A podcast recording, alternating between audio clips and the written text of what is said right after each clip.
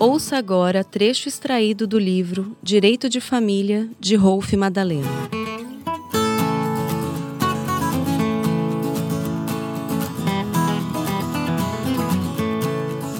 A partir da Carta Política de 1988, foi sendo desconstituída a ideologia da família patriarcal, edificada na relação monogâmica, parental, heterossexual e patrimonial, e escorada na chefia do marido provedor, asfixiando o livre trânsito do afeto como base de toda e qualquer estrutura familiar, ao lado de outros valores inerentes aos relacionamentos que aproximam e aninham as pessoas. A família do passado não tinha preocupação alguma com o afeto e sua felicidade restava embotada pelos seus interesses econômicos constituídos em um arquétipo familiar de um pai e uma mãe e seus filhos, todos financeiramente dependentes do marido e pai. Nem mesmo os modelos de entidades familiares lembrados pela Constituição Federal de 1988 abarcam a diversidade familiar presente na sociedade brasileira, cujos vínculos têm seu suporte no afeto. Tem sido o afeto a nota frequente que identifica a constituição e o reconhecimento oficial de uma entidade familiar. E faz pouco tempo que o Supremo Tribunal Federal conferiu ao artigo 1723 do Código Civil interpretação conforme a Constituição Federal, para excluir do dispositivo legal todo o significado que impeça o reconhecimento da união contínua, pública e duradoura entre pessoas do mesmo sexo como entidade familiar. E nesta toada se pronunciou o Superior Tribunal de Justiça ao destacar serem múltiplos os arranjos familiares, não havendo como negar a proteção estatal a qualquer família, independentemente de orientação sexual dos seus partícipes, pois todas possuem os mesmos núcleos axiológicos da dignidade das pessoas, de seus membros e o afeto. Este é, portanto, o perfil da família plural,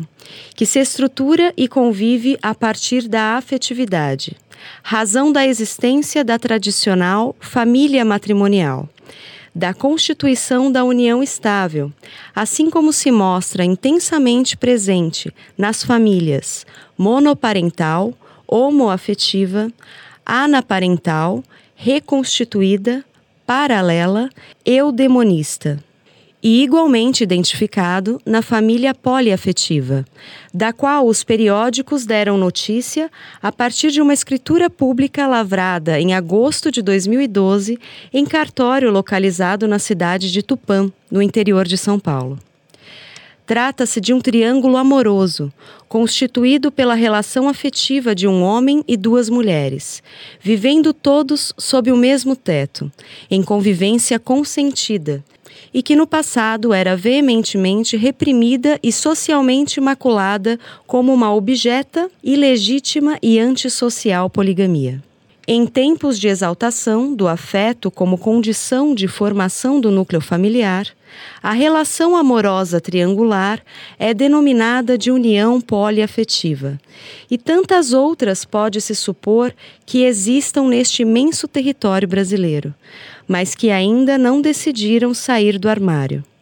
Para tomar emprestada uma expressão que teve enorme influência no movimento social, que resultou na aclamação jurídica da união homoafetiva. Deste armário saiu pioneiramente este trio de São Paulo, que decidiu oficializar sua relação afetiva e enfrentar o dogma da monogamia, consignando a existência de uma união afetiva entre um homem e duas mulheres, que afirmam viverem em harmônica coabitação em uma única moradia, não se confundindo nesse aspecto com uma família paralela, na qual um homem, em regra, vive ao mesmo tempo com duas mulheres, mas em residências distintas. O triângulo poliafetivo inspirou certamente seu contrato nos valores supremos da dignidade humana e no afeto, princípios constitucionais presentes na construção dos vínculos familiares. E quando a Carta Federal tutela a pluralidade familiar, justifica sua função a partir da promoção da pessoa humana, literalmente desencarnada do seu precedente biológico e do seu viés econômico, para fincar os elos psicológicos do afeto e sua comunhão contígua e solidária, os quais se sobrepõem aos valores materiais e hereditários valorizados no passado. Esta família do presente parte de uma relação de estabilidade, coabitação em regra e do livre desejo de criar um núcleo familiar de proteção recíproca, solidariedade e independência econômica. Tudo inserido em um projeto de vida em comum que destoa do tipo familiar de uma única configuração, pois isto nem mesmo a Constituição Federal continua defendendo. Sujeito de direitos, cada partícipe dessa diversidade familiar tem a liberdade de formar ou não sua própria família, sem ser obrigado a aderir a um modelo único de um elenco fechado de entidade familiar, diante de um perfil da família plural. Esta é a família poliafetiva, integrada por mais de duas pessoas que convivem em interação afetiva, dispensada da existência cultural de uma relação de exclusividade apenas entre um homem e uma mulher. Ou somente entre duas pessoas do mesmo sexo, vivendo de um para o outro mas sim de mais pessoas vivendo todos sem as correntes de uma vida conjugal convencional. É o poliamor, na busca do justo equilíbrio, que não identifica infiéis quando homens e mulheres convivem abertamente relações apaixonadas envolvendo mais de duas pessoas. Vivem todos em notória ponderação de princípios, cujo somatório se distancia da monogamia e busca a tutela de seu grupo familiar, escorado no elo do afeto.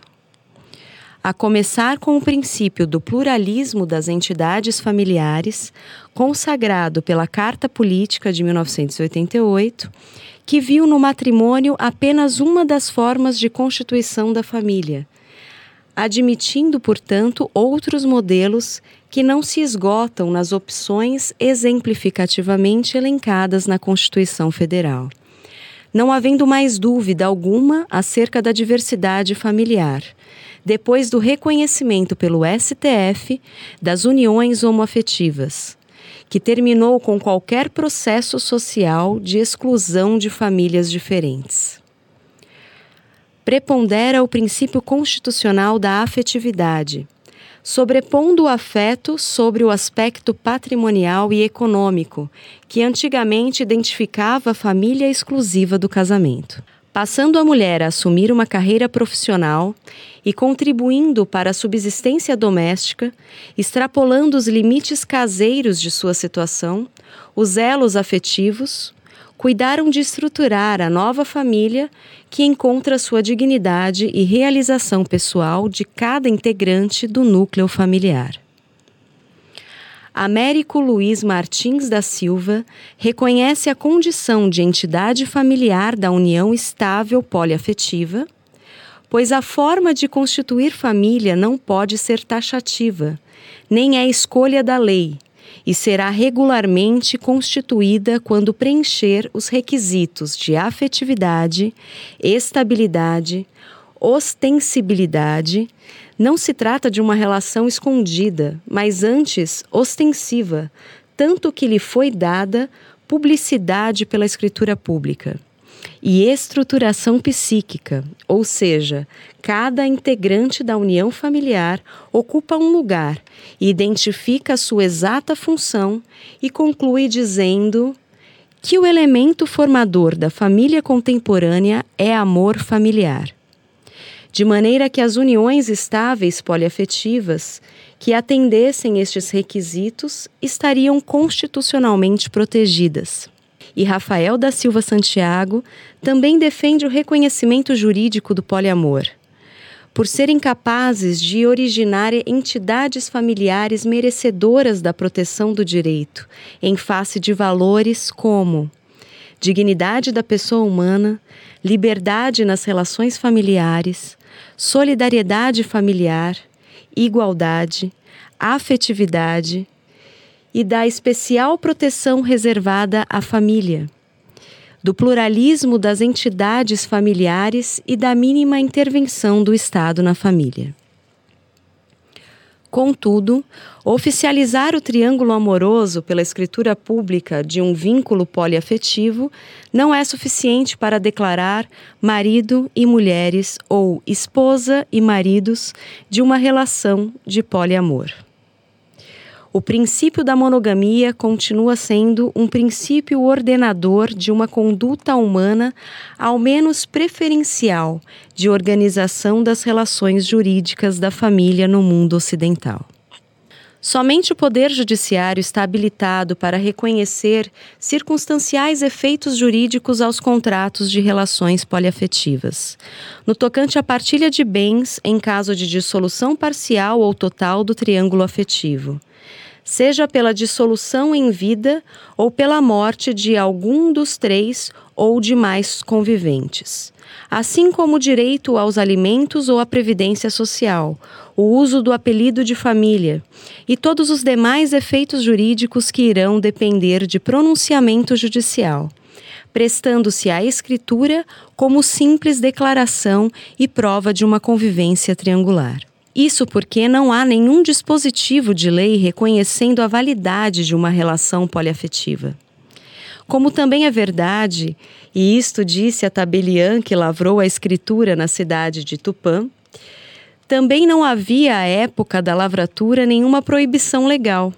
e muito menos a exigir a escritura pública como condição de manifestação de vontade, de publicidade, segurança e solenidade imposta para a constituição e validade de uma relação de poliamor.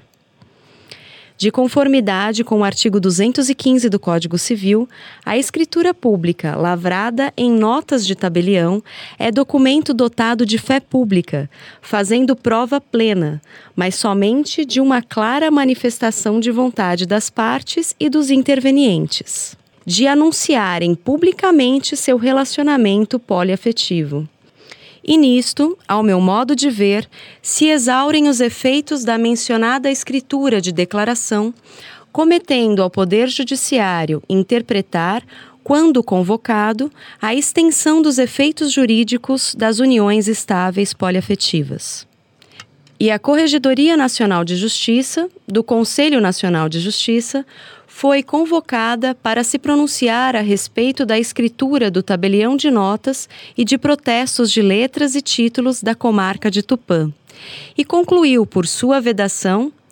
em acórdão datado de 26 de junho de 2018, que consignou em ementa que, na atualidade, a sociedade civil ainda não está suficientemente madura para absorver a relação de poliamor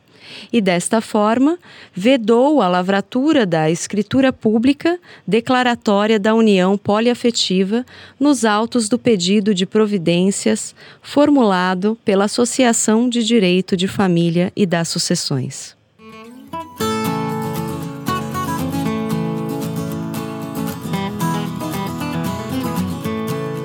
Conheça este e outros livros e cursos em nosso site grupogen.com.br.